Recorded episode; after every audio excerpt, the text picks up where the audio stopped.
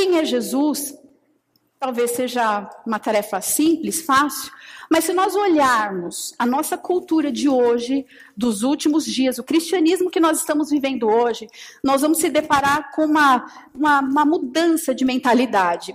Por exemplo, quando a gente olha as escrituras, quando Jesus esteve aqui na terra, ele fez por algumas vezes uma pergunta para as pessoas, fez para os discípulos, e era comum essa pergunta. Ele chegava para as pessoas e falava: Quem vocês dizem que eu sou?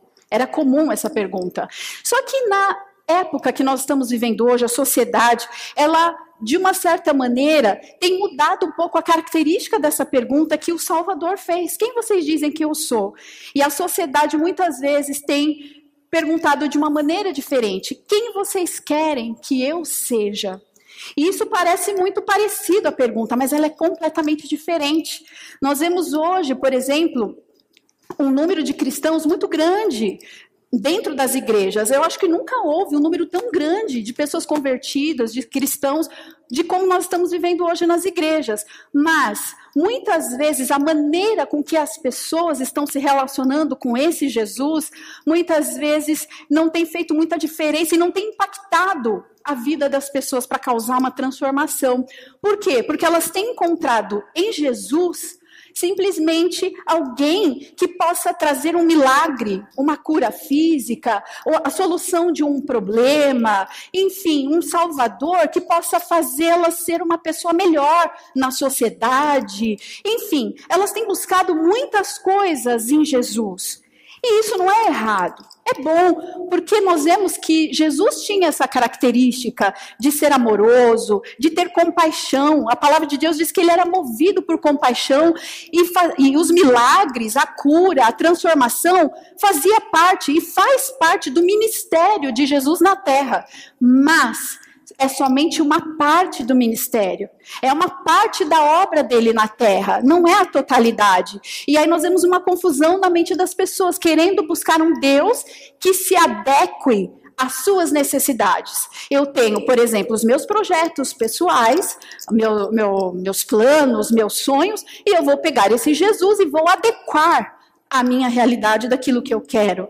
E isso é completamente diferente do que perguntar quem é Jesus, o que ele tem para a minha vida. É completamente diferente. Então nós vemos essa, essa mudança de mentalidade das pessoas e que muitas vezes tem feito com que elas tenham um relacionamento um pouco é, superficial com esse Jesus.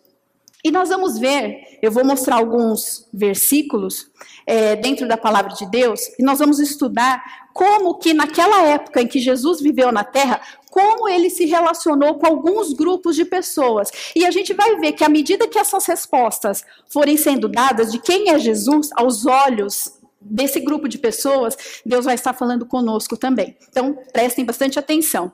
É, ah, tá. Antes disso, antes de nós começarmos a ver, a ver os versículos, é, a verdade é que a revelação de quem é Jesus nos nossos corações, ele traz um impacto profundo. Ele transforma de dentro para fora as nossas vidas. Então, à medida que Jesus, o Filho de Deus, ele é revelado no nosso interior, no nosso coração, ele vai causando uma transformação bombástica. É uma transformação impactante que nem mesmo nós nós podemos, como diz a palavra, nem imaginar, nem sonhar e nem projetar o que Deus tem preparado para aqueles que têm a revelação de quem é Jesus de fato. Então vamos lá.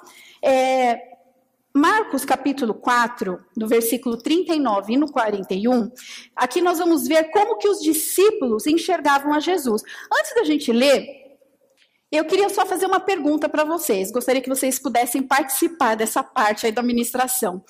Vocês acreditam que, por exemplo, se você, uma pessoa que caminha é, por um ano, dois anos com alguém, diariamente, toma café da manhã, almoça, janta, vai para o trabalho juntas, chegam em casa juntas, ou seja, elas estão constantemente próximas.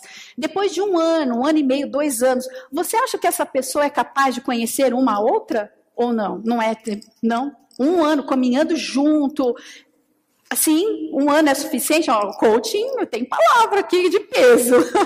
Falou que é suficiente para. Assim, levantando de manhã junto, vai para todo lugar junto. Você acha que é possível, dois anos, conhecer muito dessa pessoa? Eu estou contigo, Pablo. Também acho. Que dois anos, não tomando café de vez em quando, eventual. Não, todo dia e toda hora eu estou com essa pessoa. Depois, vocês também concordam? Mais ou menos? Mais ou menos, tá bom. Mas vamos, vamos ver o que, que aconteceu, porque os discípulos, eles tinham um relacionamento muito íntimo com o Senhor. Eles caminhavam com Jesus. Então vamos ver como que os discípulos enxergavam a Jesus. Nessa passagem de Marcos, no capítulo 4, se depois vocês quiserem acompanhar, conta a passagem de uma tempestade que estava tendo. Jesus estava num barco juntamente com os discípulos, só que os discípulos estavam apavorados. E Jesus estava dormindo. Ele estava muito cansado, ele tinha muita coisa para se preocupar, ao invés de se preocupar com uma tempestade, né? Enfim, só que o mar estava muito agitado. E aí no versículo 39, olha só o que, que aconteceu. Jesus, ele se levantou, repreendeu o vento e disse ao mar: Aquiete-se, acalme-se. E o vento se aquietou e fez completa bonança. E os discípulos estavam apavorados e perguntavam uns aos outros: Quem é este que até o vento e o mar lhe obedecem? Jesus estava caminhando com esses discípulos há mais de um ano. Não era o primeiro milagre que eles viam. Eles sabiam que Jesus era o Filho de Deus. Eles sabiam que ele tinha um poder sobrenatural, porque já tinha visto muitos milagres.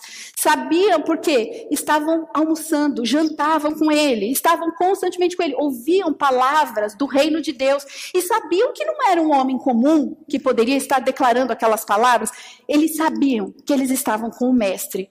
Mas e essa pergunta? Vocês acham que cabe uma pergunta dessa para alguém que conhece a Jesus? Quem é esse que até o mar lhe obedece? Quem é esse? Tipo, eu estou andando com ele há dois anos, eu sei que ele é o filho de Deus, mas quem é esse? Então a gente começa a perceber que eles conheciam a Jesus no intelecto. Eles tinham conhecimento, eles sabiam na mente deles e nos olhos, porque eles viam os milagres de Jesus. Mas o Filho de Deus, de fato, não tinha sido revelado no coração deles. Eles ainda duvidavam de quem era aquele homem, porque senão essa pergunta não caberia para alguém que conhecia intimamente a Jesus. Não conheciam. Os discípulos. Vamos lá. Colossenses capítulo 1, versículos 13 e 14. Aqui nós vemos o que Jesus veio fazer nessa terra também, uma das obras do Senhor, pois ele nos resgatou do domínio das trevas e nos transportou para o reino do seu Filho amado, em quem temos a redenção, a saber, o perdão dos pecados. Então Jesus, ele se manifestou a esse mundo para nos redimir, para nos resgatar de todo o pecado. É a obra de salvação. Mas interessante, como que os fariseus, vocês lembram do, dos fariseus? Já ouviram falar dos fariseus? Como que os fariseus enxergavam a Jesus diante de uma situação dessa? Porque por várias passagens nós vemos no Novo Testamento que Jesus chegava para as pessoas e falava não só, olha, é, levante e anda, ele falava, os seus pecados também estão perdoados. Levante e anda. Olha, você já está perdoado. Interessante aos olhos dos fariseus, os fariseus eram pessoas muito tementes a Deus naquela época. Eles eram muito religiosos, eles eh, tinham muito conhecimento da palavra. É como se eles fossem guardiões do conhecimento naquela época. Eles eram muito zelosos pela palavra de Deus.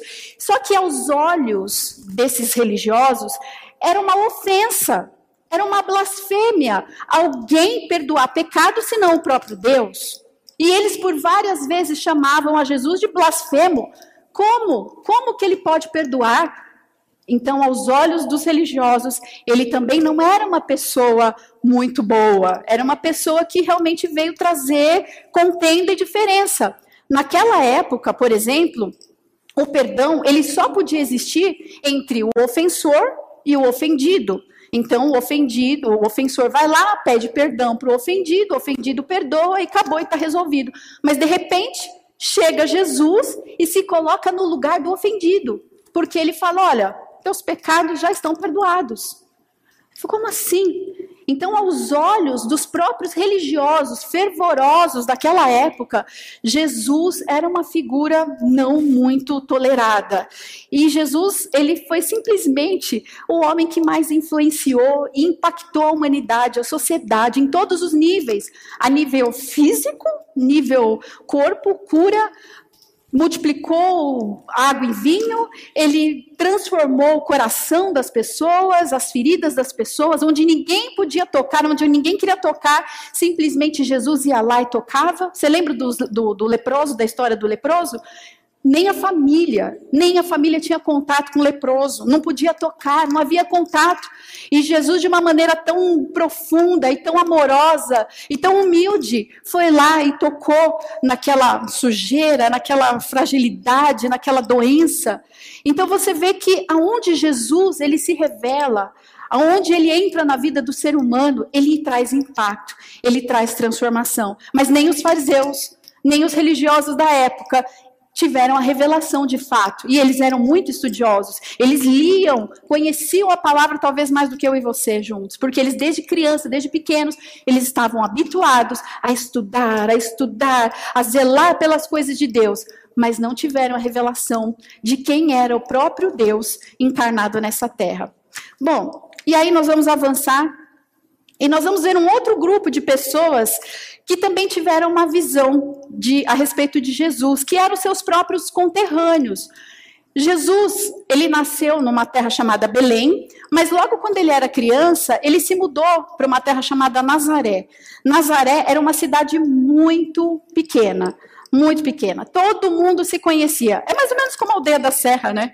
É pequenininho, é um bairro pequeno e a maioria se conhece, acaba se encontrando na Laville, se encontra, é, enfim, andando de bicicleta por aí, fazendo qualquer coisa, as pessoas acabam se conhecendo.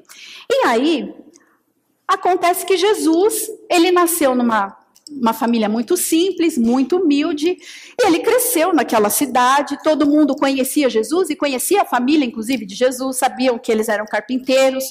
Jesus foi para a escola, como qualquer outro adolescente, foi para a escola, teve convívio com pessoas, enfim. Só que chegou uma determinada idade de Jesus, Jesus começou a se ausentar começou o ministério de Jesus, começou a pregar na sinagoga, enfim, e começou a se ausentar um pouco daquela cidade.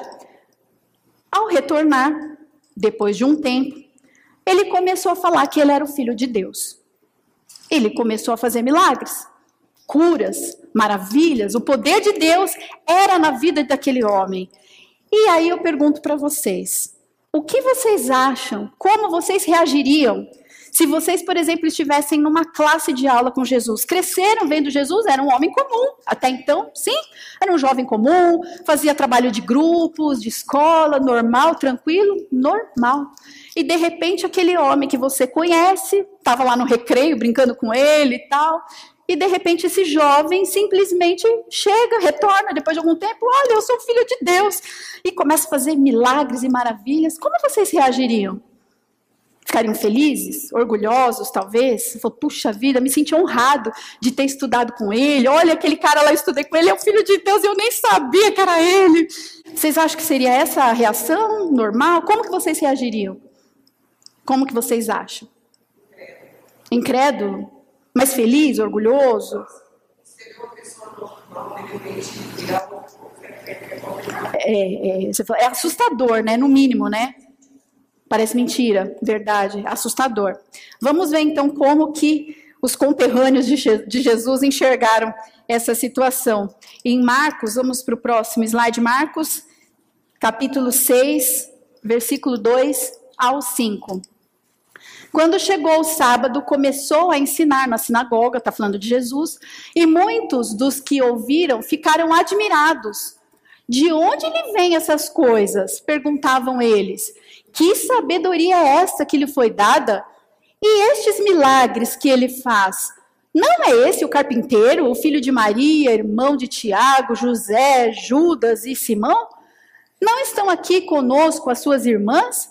E ficaram escandalizados, não é assustados, né? A Sara falou que ficaria assustada, mas um assustado bom. Não, eles se escandalizaram por causa deles, dele. Próximo. Jesus lhes disse: Só em sua própria terra, entre os seus parentes e em sua própria casa, é que um profeta não tem honra. E não pôde fazer ali nenhum milagre, exceto impor as mãos sobre alguns doentes e curá-los. Que interessante. Eles não ficaram assustados, impactados, mas eles ficaram escandalizados. Por que, que eles ficaram escandalizados? Vamos tentar entender? Imagina só, eu cresci vendo Jesus normal, era um jovem muito normal, como qualquer outro, e de repente ele vem causar todo esse impacto. Ele cura, ele faz milagres, ele faz sinais, prodígios. É mais ou menos assim: como que algo tão comum, algo tão simples, pode ser tão poderoso nas mãos de Deus? E muitas vezes, queridos, nós também duvidamos. Muitas vezes a gente acha que algo tão simples, algo tão comum, às vezes na nossa cabeça a gente acha que uma igreja precisa estar tá muito cheia para acontecer os milagres. E a gente acha que muitas vezes o comum de Deus, uma igreja pequena, às vezes poucas pessoas, ou às vezes, puxa vida, o que, que eu tenho nas mãos? Eu não tenho nada, eu só tenho a minha fé. É tão simples, é tão pouco. Mas ele é o suficiente para Deus fazer um grande milagre. E às vezes a gente fica à espera de um milagre, a gente acha que Deus vai vir num trovão, que Deus vai vir ali sobre as nuvens densas e que ele vai vir fazendo um estrondo na minha vida. E muitas vezes ele quer fazer um milagre com coisas tão simples e tão poderosas ao mesmo tempo. Eles não enxergaram o Salvador, o Filho do próprio Cristo, o, o, próprio Cristo, simplesmente porque estavam acostumados, a verdade é essa, algo tão comum e tão costumeiro. E muitas vezes a nossa fé, ela se torna tão comum e tão costumeira, e a gente muitas vezes impede o agir de Deus. Ah, mas eu já estou tão acostumado a ler esse versículo. Sabe aquele versículo? Ah, eu já sei, a pastora vai falar lá em Hebreus, o justo viverá por fé. Putz, eu estou cansado desse versículo, não aguento mais esse versículo justo justo viverá por fé. Já sei de cor e salteado. Pois é, é algo tão simples, mas ele é tão poderoso quando nós deixamos essa revelação entrar nos nossos corações. E o povo não pôde, e olha, é interessante, Jesus não pôde fazer ali nenhum milagre. Nenhum. É a única passagem na Bíblia, vocês podem ver depois, estudem isso que eu estou falando, é o único lugar aonde Jesus relata que ele não fez nenhum milagre, foi na cidade dele porque as pessoas o conheciam e duvidaram do poder dele, do poder sobrenatural dele. Então, a gente começa a perceber que mesmo esses grupos de pessoas aos quais as pessoas conheciam a Jesus não tinham tido a revelação de quem era realmente de fato o filho de Deus. Agora a gente vai ver um quarto grupo um, e último grupo de pessoas como que eles enxergavam a Jesus? Que era o povo, com a multidão. Jesus, ele era da multidão, né? Jesus, ele fazia milagres, ele curava, ele libertava leprosos, enfim, ele curou mulher de fluxo de sangue, ele ressuscitou mortos, enfim, tantos outros milagres. E Jesus era realmente uma pessoa que amava as pessoas e os perdidos. E aí, lá no livro de Mateus, no capítulo 16, versículos 13 e 19, olha que interessante. É, diz assim: Chegando Jesus à região de Cesareia de Filipe, ele perguntou aos seus discípulos: Quem os homens dizem que o filho do homem é? E eles responderam: Alguns dizem que é João Batista, outros Elias, e ainda outros Jeremias ou um dos profetas. E Jesus perguntou: E vocês? Perguntou ele: Quem vocês dizem que eu sou? Simão Pedro respondeu: Tu és o Cristo, o Filho do Deus vivo. Interessante nessa passagem, algumas coisas chamam a atenção. Primeiro, Jesus perguntou para todos os discípulos quem o povo dizia que ele era. E os discípulos responderam: Olha, Jesus, alguns acham que você é João Batista, outros acham que é Elias, enfim, todos eles responderam. Aí Jesus fez uma pergunta mais pessoal, mais direta. Legal, o povo acha que eu sou isso. E vocês? Quem vocês dizem que eu sou? Todo mundo respondeu a pergunta? Os discípulos? Só Pedro. Interessante, né? Só Pedro. Por que foi só Pedro que respondeu? porque o Espírito revelou somente para Pedro. Vamos ver o próximo slide. Respondeu Jesus: Feliz é você, Simão, filho de Jonas, porque isso não lhe foi revelado por carne ou sangue, mas por meu Pai que está nos céus. E eu lhe digo que você é Pedro e sobre essa pedra edificarei a minha igreja, e as portas do Hades não poderão vencê-la. Eu lhe darei as chaves do reino dos céus, e o que você ligar na terra terá sido ligado nos céus, e o que você desligar na terra terá sido desligado dos céus. Jesus falou: Quem te revelou, Pedro? Não foi carne e não foi sangue, não foi conhecimento humano, não foi os teus olhos que te revelaram, porque você viu muitos milagres, mas não foi os teus olhos, não foi o teu conhecimento de quem eu era, mas quem te revelou quem de fato eu sou foi o meu Pai que está no céu. E porque você teve a revelação de quem eu sou na tua vida, eu vou fazer uma revelação sobre você. E aí Jesus começa a falar tudo o que tinha no coração de Deus, os propósitos, os sonhos e as intenções de Deus para a vida de Pedro, e que não marcou só a vida de Pedro, mas que marca a história da igreja até hoje, simplesmente porque ele teve a revelação de quem era Jesus no seu coração. E o que Deus está falando para nós nessa manhã, queridos irmãos, e aqui que eu quero que vocês entendam, que agora Deus vai começar a falar conosco. A gente viu a parte histórica, agora é conosco.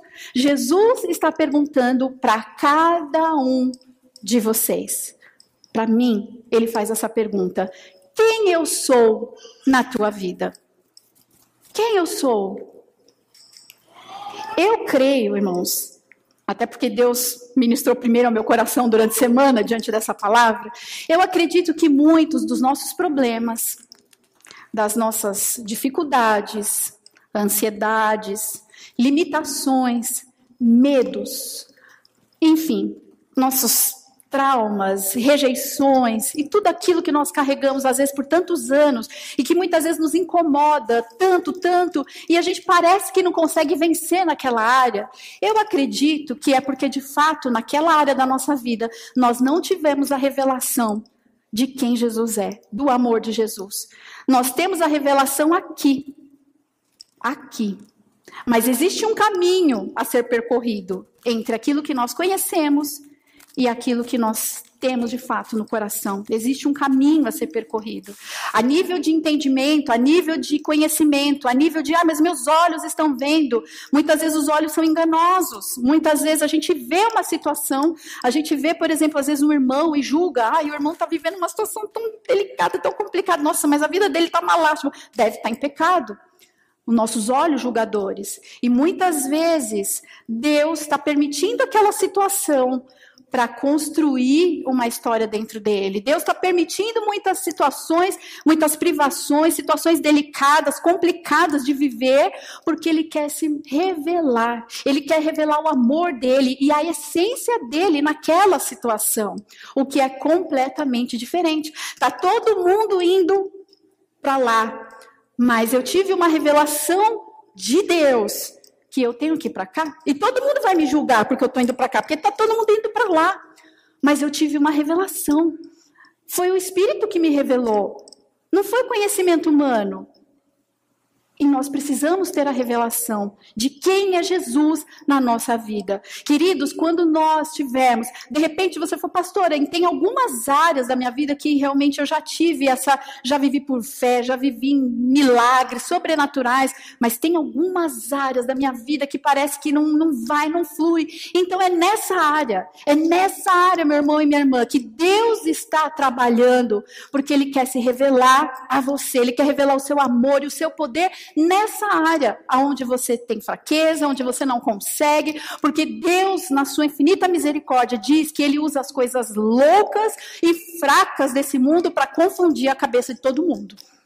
Ele quer mostrar que Ele é poderoso nas nossas vidas. Eu não sei em que área da tua vida você está tendo dificuldade, mas eu vou falar de mim. Eu não posso falar de vocês, então eu vou falar de mim. Há duas semanas atrás, o pastor Rogério trouxe uma palavra simplesmente impactante. Eu fui impactado por essa palavra. Eu creio que vocês vão se lembrar. que era o tema da pregação era um olhar fixo naquilo que não se pode ver, das coisas invisíveis. Enfim, ele terminou essa pregação perguntando para nós Olha, pergunta para Deus o que te falta para herdar a salvação. Vocês lembram? Ele terminou assim a pregação. O que te falta para herdar a salvação? E eu fiquei incomodada com essa pergunta. Eu não sei vocês, mas eu cheguei em casa e fui orar. Senhor, o que me falta? Porque tudo que eu quero na minha vida, eu, tudo, é o que eu quero é, é, é, estar contigo eternamente. Posso passar o que for aqui, mas lá no céu eu quero estar com o Senhor. Eu quero estar do ladinho do Senhor, eu não abro mão disso. Então, o que, que me falta? E eu fiz essa pergunta em oração Gente, olha, foi impactante. Eu não sei descrever para vocês. Vou tentar falar no, de uma, uma maneira geral, assim, bem resumida. Mas Deus começou a me dar sonho. E de áreas da minha vida que eu não fazia ideia que era obscura. Sabe assim, quando você fica chocado, quando você, eh, quando você se depara com aquela área da tua vida. E eu falei, Deus, eu fiquei assustada. Eu não sei descrever se eu fiquei assustada, envergonhada. Eu não sei. Eu sei que causou um rebuliço na minha vida. E, e aquilo me incomodou de tal maneira que eu falei pro meu marido, eu falei, amor, tem uma área da minha vida que é, é isso aqui. Eu falei, eu não acredito que, que, que isso estava me impedindo de, de ser, ser salva, ou que estava me impedindo de ter um relacionamento mais íntimo com o Senhor. E ele começou a falar, falou, Vanessa, Deus quer trabalhar nessa área. E eu falei, ai, Jesus, então me ajuda, porque vai doer, vai doer. Mas aí eu comecei a entender que era necessário para o meu bem. Só que Jesus, ele nunca vai chegar colocando a gente numa situação que vai nos envergonhar. Nunca ele vai expor o nosso pecado, nunca ele vai fazer isso, porque ele é um pai que nos ama, ele vai com cuidado, com jeito, ele sabe como. Vocês que são pais, vocês não sabem tratar as feridas dos seus filhos, não sabe? Não é? Pergunta, ai, meu filho caiu, você já sabe qual é o remédio que passa. Ah, ele está com assadura, eu já sabe qual é o remédio que passa. Porque é pai, é mãe. Agora, você imagina o pai celestial. Ele sabe como tratar, só que ele sabe que são áreas importantes na nossa vida que precisam ser resgatadas. Gente, olha, e são inúmeras áreas. Quando a gente fala inúmeras áreas, é inúmeras áreas. O que nós vemos de cristãos hoje machucados, feridos, enfim, tantas circunstâncias dentro dos corações que precisam de uma revelação, que precisa de um, de, de um encontro genuíno com Jesus. Essa semana, eu, várias pessoas, não foi uma nem duas, várias pessoas começaram a, a, a compartilhar situações que eu falo, gente, olha o que está acontecendo. A gente percebe que há uma, muitas vezes, uma necessidade das pessoas de serem aprovadas pelas outras, uma necessidade, uma carência de amor. A gente percebe isso até pelas redes sociais, carência de amor. O ser humano ele precisa de amor, é verdade. Ele foi feito por Deus para ter relacionamentos. O Life on Life está aí para isso, para gerar relacionamentos. Mas quando a fonte da nossa alegria depende dos relacionamentos, tem alguma coisa de errada. Quando eu não consigo ter alegria na minha igreja, simplesmente porque eu não tenho relacionamentos bons na igreja, e eu vou sair dessa igreja, porque na outra igreja me favorece, me dá relacionamentos bons, está errado. O meu relacionamento com Jesus está errado, e não com as pessoas, com Jesus. Porque se Jesus é o meu tudo, Ele é a minha fonte, e o amor dele se revelou completamente a mim, eu não tenho necessidade de ser aprovada por ninguém, eu não tenho falta de amor de ninguém. Eu amo amar vocês, eu sei que vocês me amam, eu sei que vocês estão entendendo o que eu quero dizer. O que eu quero dizer é que se um dia eu tiver que me mudar para a África, eu não vou morrer pela falta da, do, do, do, amor dos irmãos. Até porque se eu for um dia para a África, talvez eu não tenha o amor de ninguém até que eu possa construir relacionamentos. Como que faz o missionário? Lá na África, que não tem igreja para ele congregar, ele não tem amigos, ele não tem com quem ele possa confiar, ele não tem alguém que ele possa tomar um café da tarde, compartilhar suas alegrias. Como ele faz? Ele morre? Não, ele tem que ter um relacionamento muito profundo com o Salvador.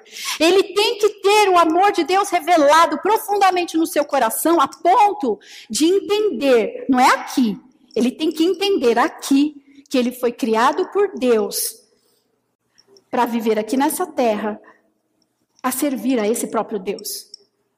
E mesmo que ele tenha que negar a si mesmo, mesmo que muitas vezes ele tenha que abrir mão dos seus sonhos, dos seus planos, não é gostoso Você saber que muitas vezes você vai ter que abrir mão de um sonho que você gostaria, simplesmente porque Deus quer te usar.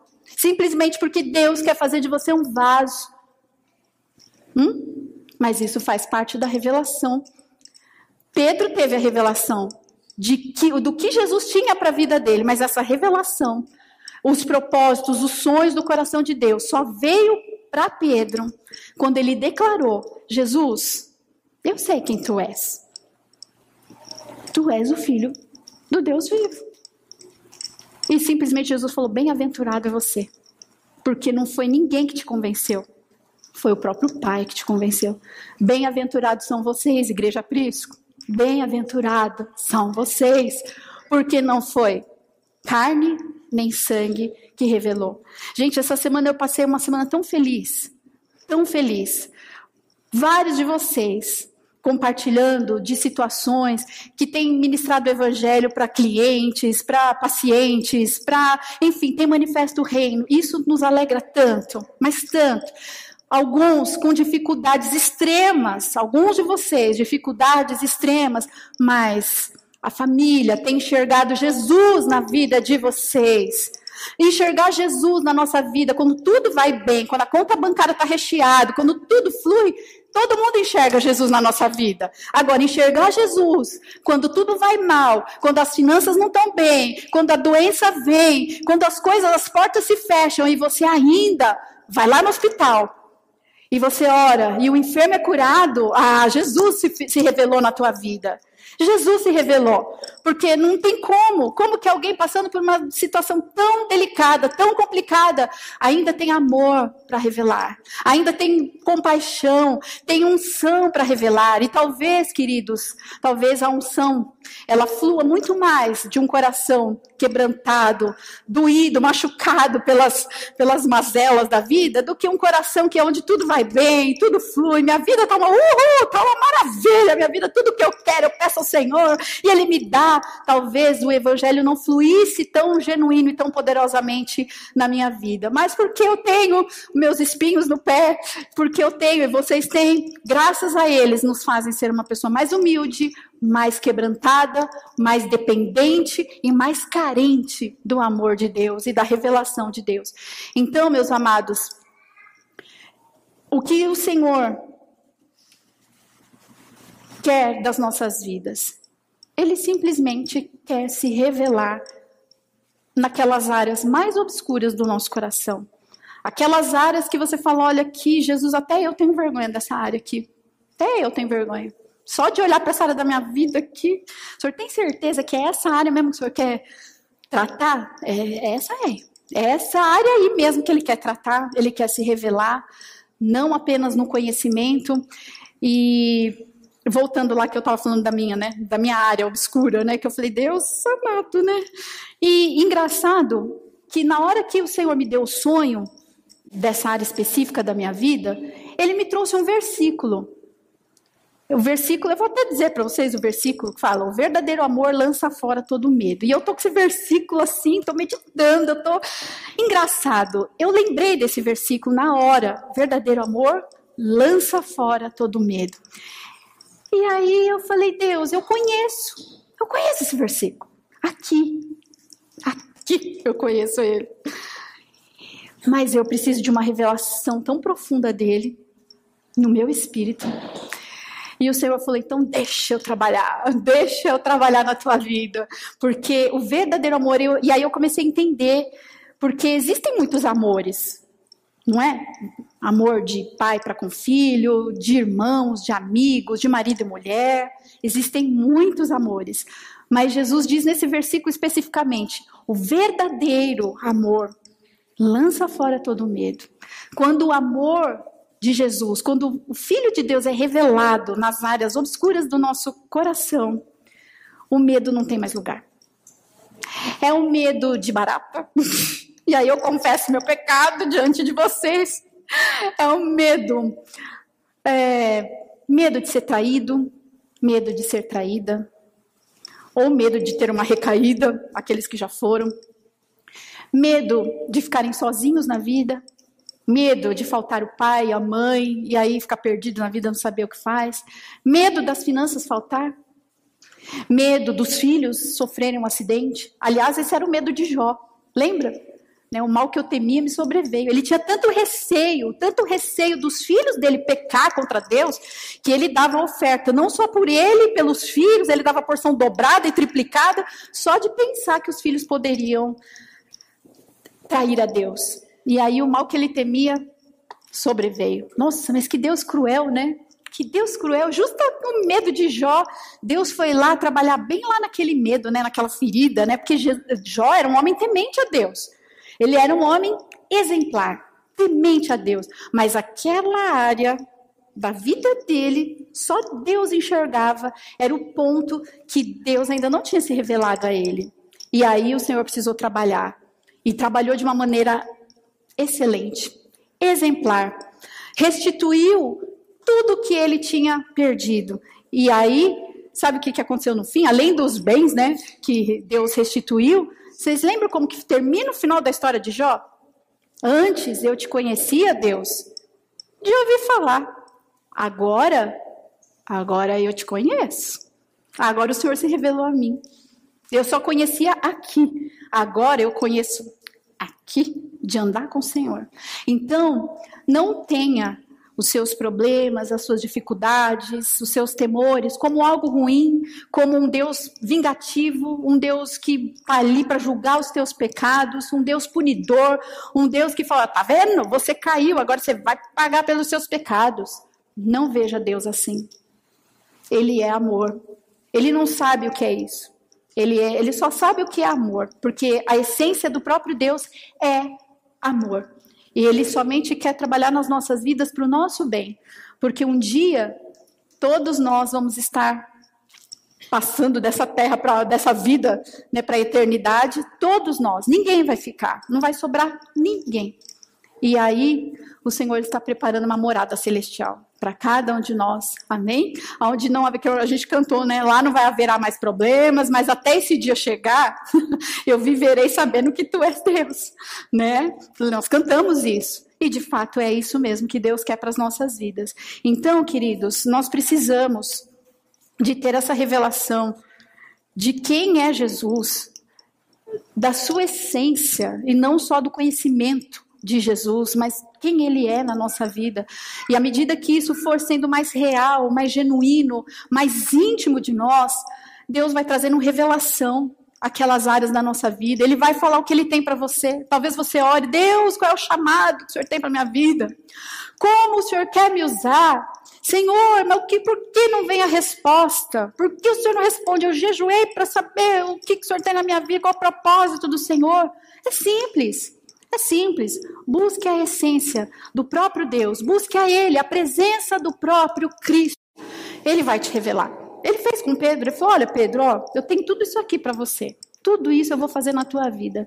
E queridos, funciona. Faz isso. Busque ao Senhor de todo o teu coração não busque só o conhecimento. O conhecimento é importante, porque Deus se revela através da palavra. Mas busque intimidade com esse Deus, o Deus que escreveu essa palavra. Busque intimidade com Ele. E você vai ver que Ele vai começar a revelar os sonhos e projetos na tua vida. E aí você não vai ficar mais perdido, orando, pedindo a Deus: Deus, Senhor, me dá isso, me dá aquilo. Você vai pedir de acordo com a vontade de Deus. É diferente. Uma coisa é você pedir algo do teu coração.